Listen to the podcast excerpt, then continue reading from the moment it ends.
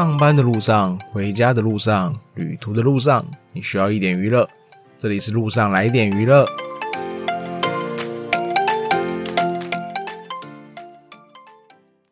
Hello，然后最近那个《纸房子》韩国版上映了，然后目前我看了两集啊，感觉没有演出韩国的风味啊，反而像是韩国人在演美式作风，然后这让我有点失望。当然，因为我还没有我没有看过原版的纸房子啦，但目前看下来，感觉没有让我惊艳的感觉。然后我之前就知道纸房子，但一直没有提起兴趣去看。这次看了韩版，可能会找时间想去看看原版啊。因为我前两集在看的时候是跟朋友一起看，我朋友看过原版，然后他跟我讲说演的几乎一模一样。然后因为我之前看到韩版的消息啊，我以为会是用韩剧的风格来翻拍，然后但看来跟我想的不太一样。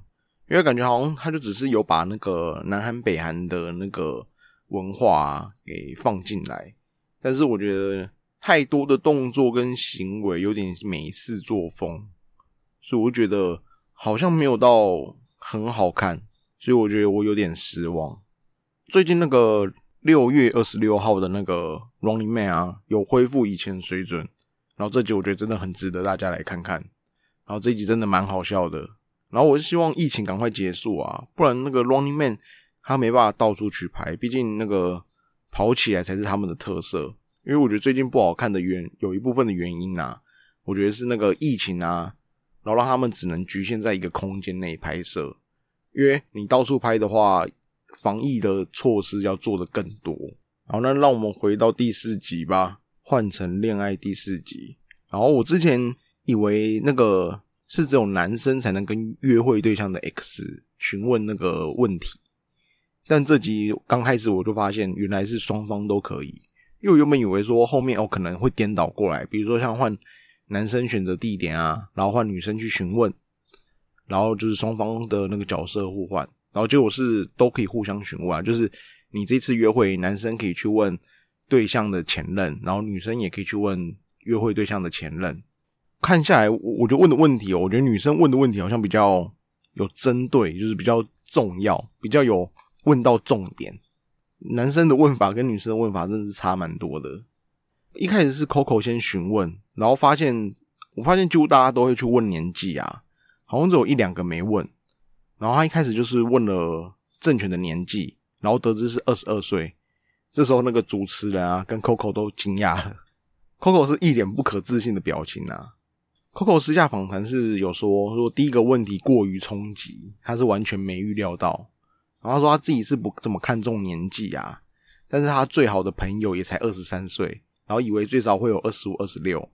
然后因为他感觉政权会的东西很多啊，然后所以他完全看不出来政权只有二十二岁。然后这也是我觉得政权这个角色啊，在选角的时候有非常不好的一点啊。之前有讲过职业嘛，然后现在发现年龄其实也差蛮多的。然后虽然跟其他人不会那么明显，但是以 Coco 来讲，他的兴趣就相对下降很多啊。毕竟他有九岁的年纪差，然后人家 Coco 是在一个适婚的年龄，已经就是三十一岁，已经可以准备结婚了，就是一个非常好结婚的年龄了。然后郑权才是一个刚出社会的年纪。那我当然不会说你年纪差就一定不会有真爱啊。你如果今天是去联谊的时候，你应该不会把目标挑在与你年纪差太多的人吧？就是你一开始会有好感，第一面的好感，你应该不会想说，哦，我想要先挑一个年纪跟我很大的来试看看，不会啊，你一定想说，尽量挑一下你自己可以接受的范围内，然后去做交谈。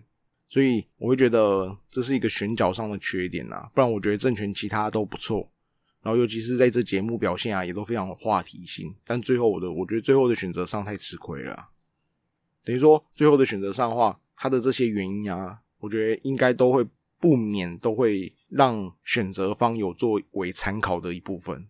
换会善询问这边啊，我觉得这这部分我觉得真的是很好笑，因为节目组给他一个称号是会善侦探，推理了很多话，然后导致看起来就很像一个侦探在做一做一件什么谋杀案的推理。但我觉得啊，他的那个侦探等级啊，就只是毛利小五郎的等级，有够离谱的。会上有询问约会对象的前任，问他说：“哎，他喜欢的外表啊，内在的理想型是怎样？”对方回答是说：“外表的话喜欢大眼睛、皮肤白，内在的话会被在一起的时候时间过得很快的人吸引。惠善私底下访谈就针对这个问题说，之前可能有跟周慧有私底下有聊过，然后他有问过说他怎么跟前任交往的。周慧说，因为是别人介绍的，所以惠善的推理就说，因为你如果就算不知道内在，最起码知道外表如何才能让别人介绍，所以你介绍的时候一定是有询问过你的理想型啊，所以你介绍对象应该都是符合你的理想型。所以惠善的推论是说，周辉的前任啊，一定是符合他的外表理想型的要求，然后他觉得我们的女性出演者啊，眼睛大、皮肤白的人。然后看到这里，我想说要猜出来了吗？然后结果会善说不是普璇吗？普璇和周辉交往过吗？这边我觉得把你自己除开来算的话，普璇不能算是眼睛大的吧？就是所有人都看下来，就是你第一眼不会觉得把眼睛大这个形容词放在普璇身上。浩明那个留饭菜的动作啊、行为啊那么明显了，怎么样也要先过滤掉吧？换普璇，然后普璇询问一下那个。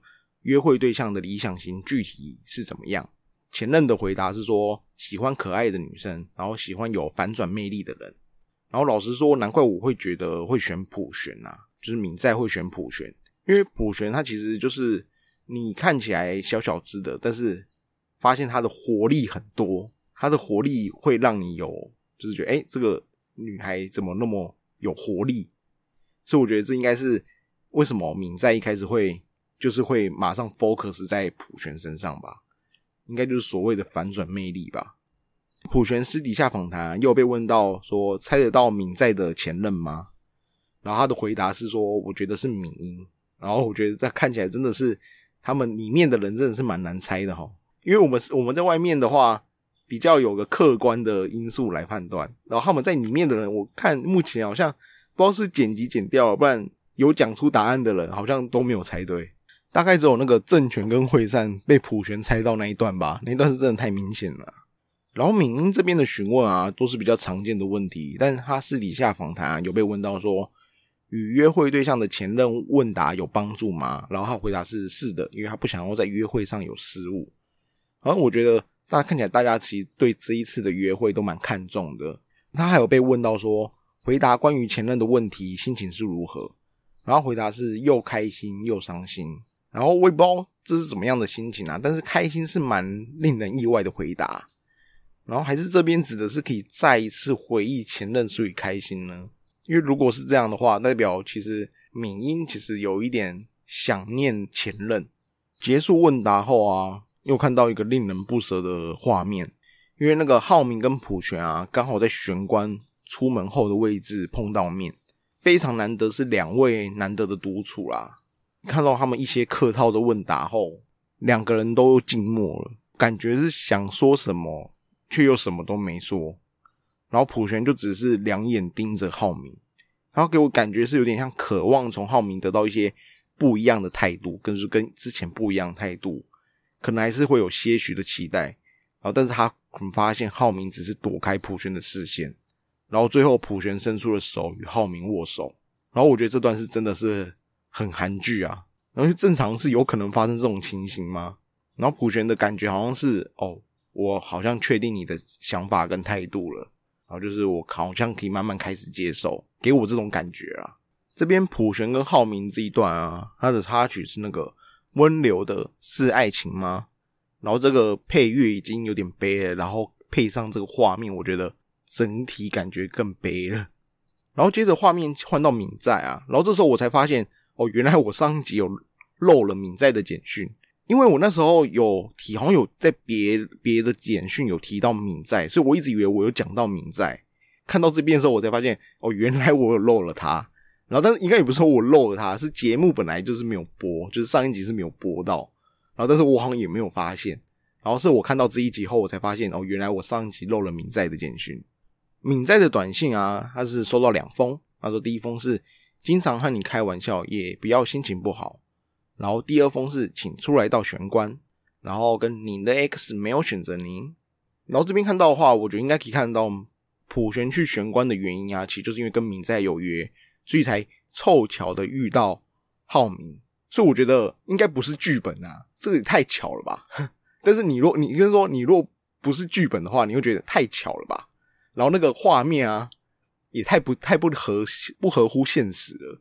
然后，但是更凑巧是，就在敏在准备出来的时候，就是我刚不是讲说普璇跟浩明啊，就是在玄关有碰到面，所以就是这个是同一个时间点。然后，所以刚好普璇也收到那个简讯，然后他他的收到一那封简讯是您的 X 没有选择您，看了以后就笑笑的对浩明说：“您的 X 没有选择您。”看到这段，我真的觉得剧本应该都不敢这样写吧，就太巧了，就是你才刚握完手。准备要结束，然后就发现对方的那个回答很明确的在告诉你，然后刚好透过简讯来告诉你。然后因为原本不太知道他们为什么会约在玄关啦，然后后来有就是有接着就有提到说，就是普璇是打算跟敏再说一下约会的事情，就可能要约一下明天要怎么去啊，然后跟何时出发啊。然后这边我就有点看不懂了。普璇要准备跟敏在说话前，然后他就说有请浩明说哦，他可以先进屋没关系。然后但浩明好像有点不太愿意进去，那我就觉得嗯，陌生人呢。然后回到屋里啊，那个屋里的画面啊，就是郑权正在念诗给大家听。然后这边刚好那个惠善啊从房间出来，所有人的那个眼睛都是闭着在听，所以惠善就躲在那个柱子后面偷听。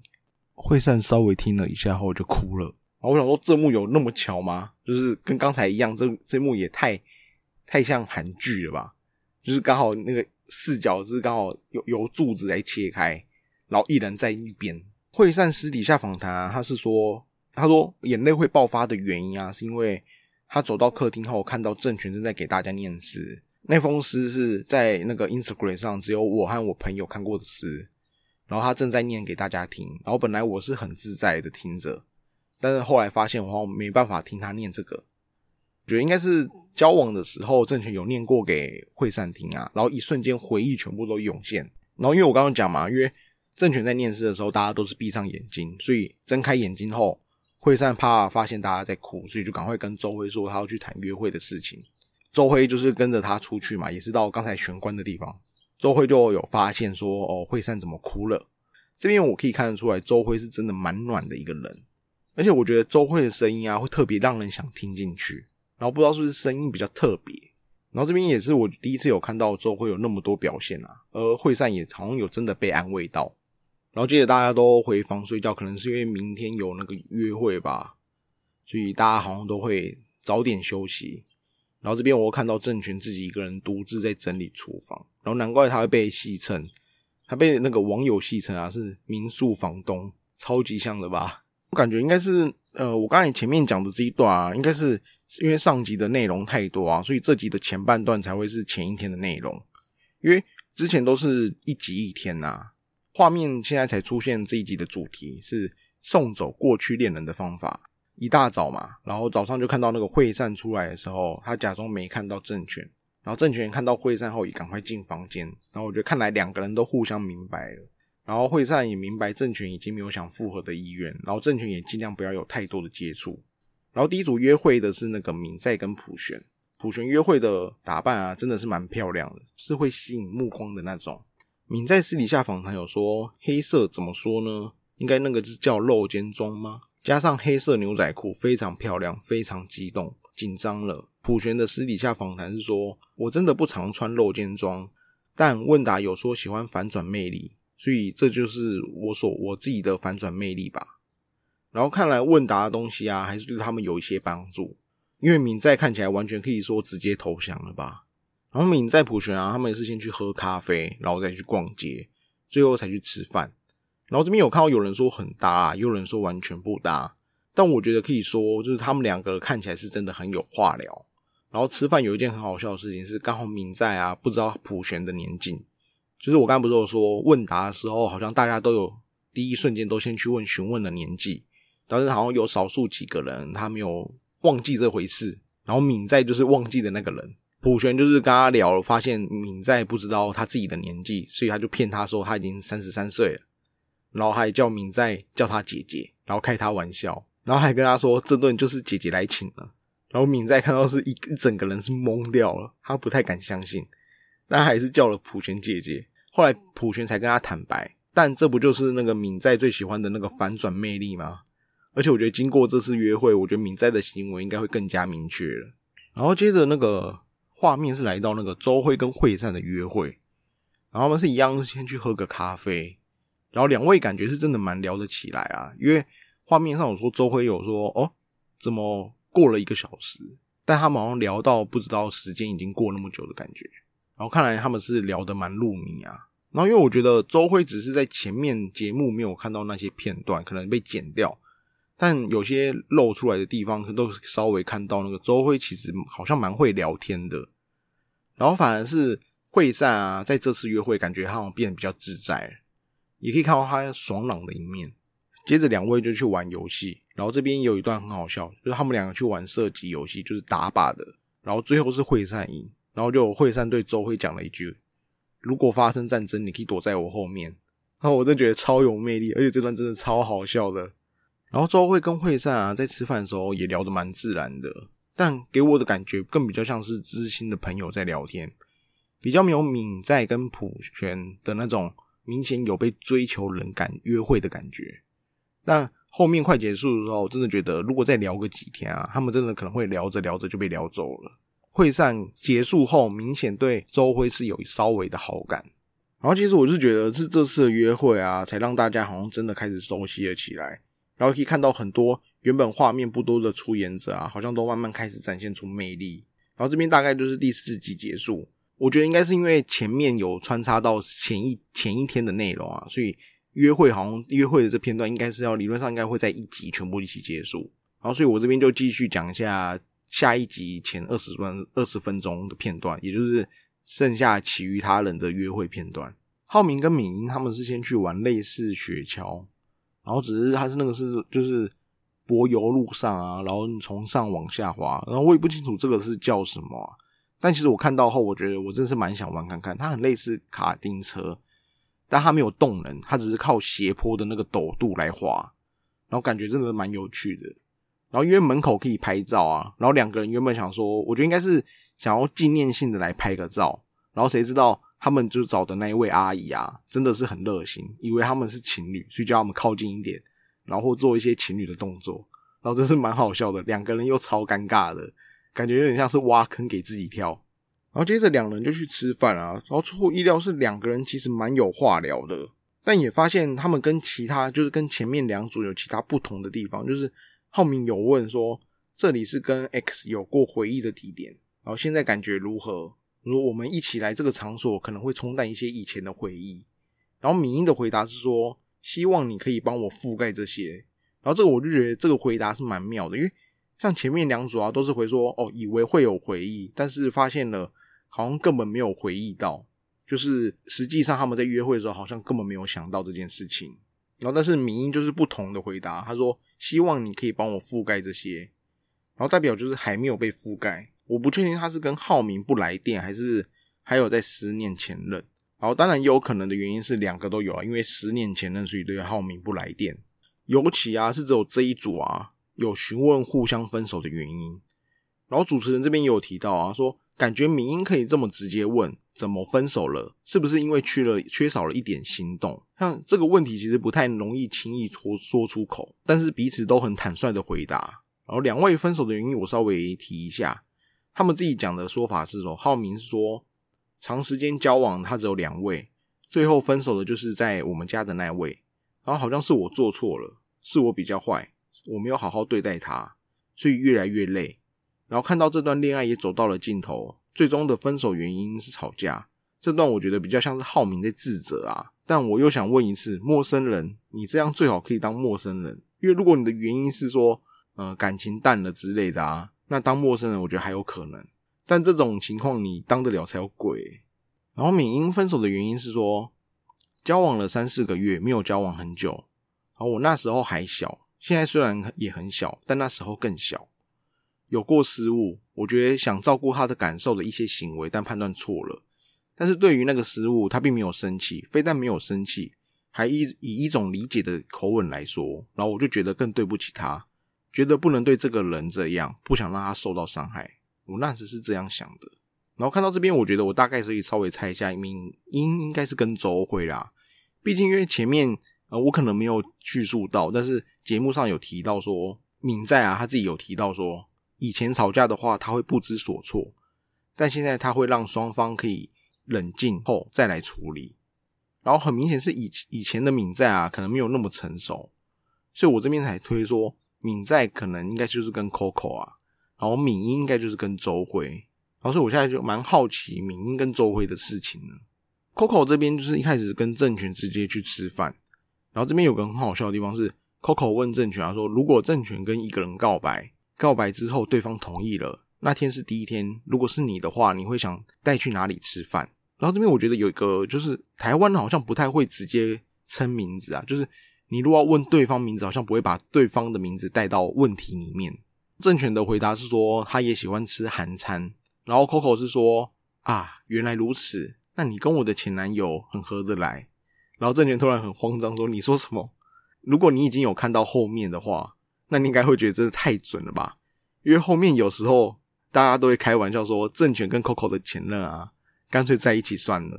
然后接着去画鞋，这边这边倒是没有聊什么啊，但原来有这种自己画自己鞋子的活动，然后这个我也觉得我我自己是蛮有兴趣的啊。我没有太我自己没有太多画画的天分，但我蛮喜欢画画的。”然后之前有去过画那种油画的教室啊，有老师在旁边辅助的，我就觉得都蛮有趣的。有空会想再去。所以像这个画鞋子的，我其实觉得可以去尝试看看，感觉蛮有趣的。然后原本以为他们大概画完鞋子就到这边了，但没想到他们后来还要再去吃晚餐，然后跟其他组比好像就多吃了一餐。然后这边其实可以看到两位在聊天啊，气氛我觉得都还不错。但没想到两位突然提到年纪，然后就一起坦诚了说：“哦。”都已经知道对方的年龄了，然后 Coco 自己是说他听到后太震惊，以至于忘记后续要问的问题。就是他说他在那个问答的环节，他原本有想要很多问题，但听到第一个答案后，他就忘记后面的答案是什么了。然后郑权是说知道后他也愣住了。我觉得好像从这个瞬间吧，原本我觉得蛮搭的两位。就是虽然他们都已经知道对方的年纪，但是其实从前面的反应，我觉得都还算很搭。但好像自从讲了这个话题以后，好像多了一些距离感。那就那些本来就是很少的那种粉红泡泡，好像瞬间就完全没有了。然后我觉得应该是这个讲了以后啊，感觉他们有稍微聊一下，发现对方好像都是蛮 care 这件事情的。然后这对我觉得是蛮可惜的，因为我觉得这对其实看起来真的蛮搭的。如果没有年龄这些问题的话。我觉得约会这个环节啊，真的不错，他让所有出演者啊都可以展现跟家里在不一样的魅力。然后目前我觉得时间也差不多够了，然后晚上的简讯环节啊，我就放到下一集再来好好与各位聊聊。好，这里是路上来点娱乐，我是阿辉，下期再见。